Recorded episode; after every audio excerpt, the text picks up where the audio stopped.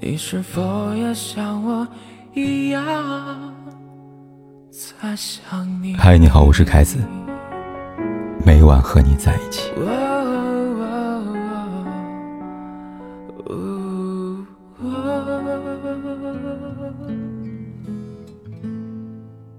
谷爱凌火了。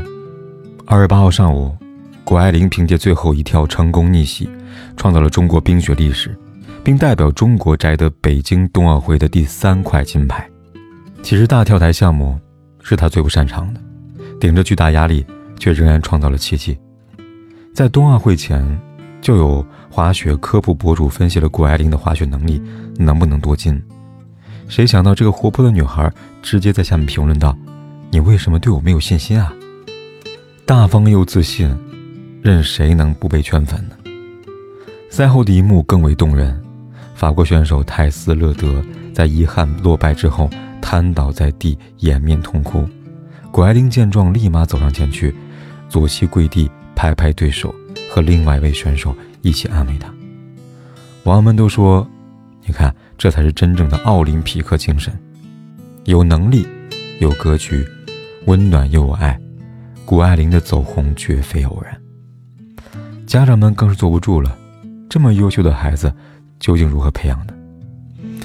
就不得不来提起谷爱凌成功的家庭教育，以及对她影响最大的人——她的妈妈谷燕。谷爱凌这么评价妈妈：有力量，有自信，有勇气。谷燕也的确担得起这样的评价。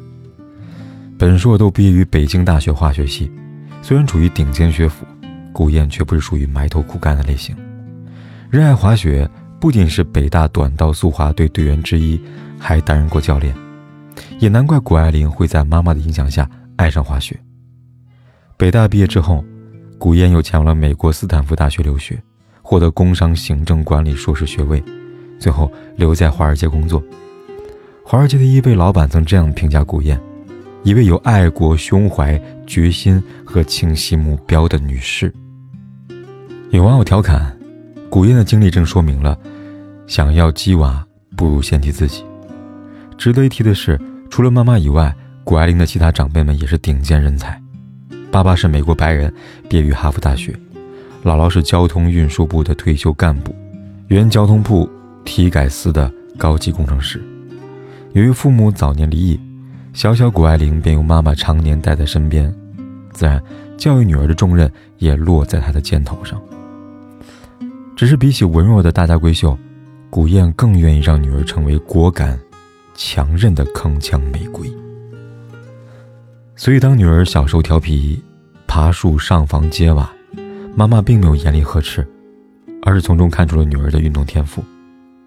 谷爱凌三岁时，妈妈带她来到冰雪凝聚的赛场，周围是一片雪白的陌生环境，空中一跃而下的滑雪达人，年幼的谷爱凌。看着眼前一切，又惊又怕，哭着央求妈妈带她离开。妈妈先是细心地将她安顿好，随后换上滑雪装备，从雪上起飞，腾空旋转跳跃，动作连贯优美，神情如燕，一气呵成。一旁的谷爱凌看呆了，从此彻底迷上滑雪。四岁时，她已经可以自由穿梭并翻越小雪坡，甚至学会了猫跳。八岁那年。她加入当地专业的滑雪队，并成为了全队年龄最小，也是唯一一位女队员。往后的荣誉不用多说了。从那时开始，天才少女势如破竹，将各种奖牌收入囊中。只是在回忆起最初滑雪经历时，她仍然感到兴奋。她说：“是妈妈让我爱上了滑雪。”由此可见，言传身教的力量。很多家长喜欢强迫孩子学习某样东西，以为孩子还小，缺乏定力，不强迫不行。但古燕却认为，比起刻意培养，倒不如让孩子耳濡目染。他说：“我只是创造了这么一个氛围，孩子愿意加入就加入，不愿意我也不强迫他。这便是被动学习和主动学习的区别。于父母而言，与其苦口婆心，不如以身作则，真正成为子女的榜样。”其实一开始除了滑雪，古燕还带领女儿尝试过很多运动，很多兴趣。看似一味为着孩子，其中却蕴含着大智慧。在古燕看来，尝试多了，才能更容易明确心中所爱；领略众多选择，才能忠于本身热爱。古燕曾对女儿说：“你要去试一遍，最好的结果就是你不喜欢。但万一你特别喜欢呢？你就挣了呀。”也因而，尽管越野跑、射箭、骑马、攀岩都是谷爱凌的擅长项目，她却能在点点滴滴繁星当中找到属于自己的白月光——自由滑雪。很少有人知道，最初谷爱凌的跑步天赋比滑雪更高。一次全加州的跑步比赛中，教练直接跟他讲：“你要是不来，我们进不了决赛。”但不巧的是，这场比赛的时间和另外一场自由式滑雪比赛冲突了，他必须在两者之间做出抉择和舍弃。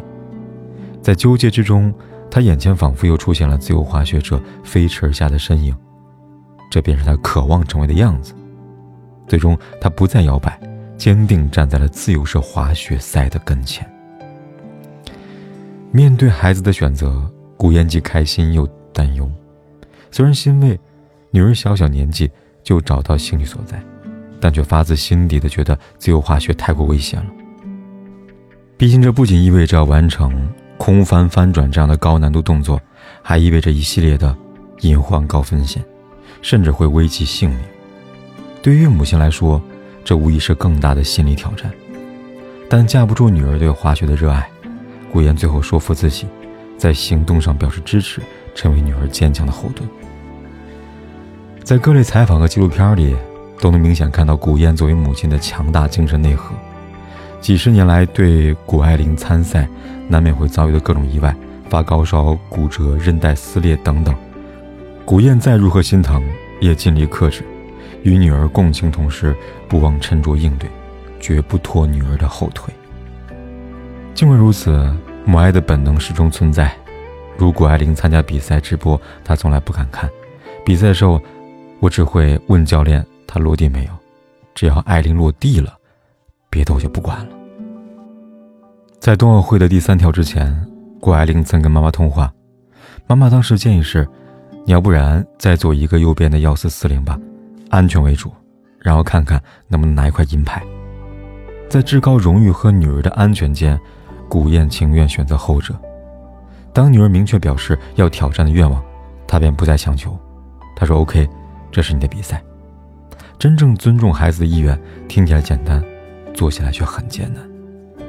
郑爽母亲就曾经表示，成为演员是自己的梦想，她情愿用一辈子来换女儿的一天。这是很多家长通病，将年轻时未完成的梦想强加在孩子身上。而古燕的所有付出和支持，却只建立在一个目的上，为了帮女儿实现梦想。也因此。两种模式培养出的孩子自然不同，前者内核脆弱、反叛、极端，后者阳光自信、越战越勇。很多人都认为受过精英教育的古燕对女儿要求一定很严格，其实正相反。每当被问起教育秘籍，她总是这么回答：“我对艾琳的教育是多睡觉，第二是学习，第三是玩。”这确实不是凡尔赛。就连谷爱凌都说，为了有充足的精力，她每晚都睡十个小时以上。但这并不意味着古燕是放养式育儿，她是在结果上的佛系，在过程当中的严格。不论是滑雪还是学习，她都可以这样告诉女儿：享受过程远比追求结果更重要。谷爱凌十三岁那年参加了全美成年组的比赛，但由于年龄小，经验不足。他遭遇了职业生涯的首场失败。当他跌在雪地里边哭泣，妈妈没有任何的苛责，而是上前紧紧的拥抱他，跟他说：“我为你感到骄傲。”也因此，那些大大小小的比赛面前，谷爱凌从来不会怕。她早已懂得，真正的胜利是享受过程，并且为之全力以赴。压力当然会有，比如家里长辈们大多数出自名校。谷爱凌便对自己抱有很高的期待。那几年的周末和节假日，她跟妈妈驱车四个小时前往滑雪场训练。坐在妈妈后座，谷爱凌舍不得休息，总要一心扑在各科的学习跟功课上。妈妈发现后跟他说：“你不是为了拿奥运奖牌而滑雪，也不是为了考上斯坦福而学习。我希望你以后回忆起来，想到的不是哪一次比赛没有赢，而是一直享受你所选择的生活。”他听后，便试着放下一直焦虑的状态，努力找到平衡，专注当下的每一刻。他说：“我会充分利用雪场上的每一分钟来认真复习和练习，钻研动作。一些选手免不了会想要偷懒休息，但我不会，我享受训练时的每一刻，很喜欢享受过程，顺便赢，更喜欢，便建立起了正向的循环。顺理成章，谷爱凌还在滑雪同时，以一千五百八十分满分一千六的高分被斯坦福大学录取。全能少女的背后，离不开正确教育理念的灌溉。纵观谷爱凌的成长，会发现，谷爱凌的成功是家庭教育的成功。我们在谷爱凌身上看到的，不是听话乖和懂事，而是肆意、自由、勇敢和拼搏。比起做一个成功的人，不妨期待孩子去做一个丰富、自由、快乐、勇于尝试的人。不过分追求结果，有时反而获得意外的惊喜。即便孩子没有功成名就，也将收获美好的品质，进而赢得周围人的尊重，从而获得温暖有闪闪发光的人生。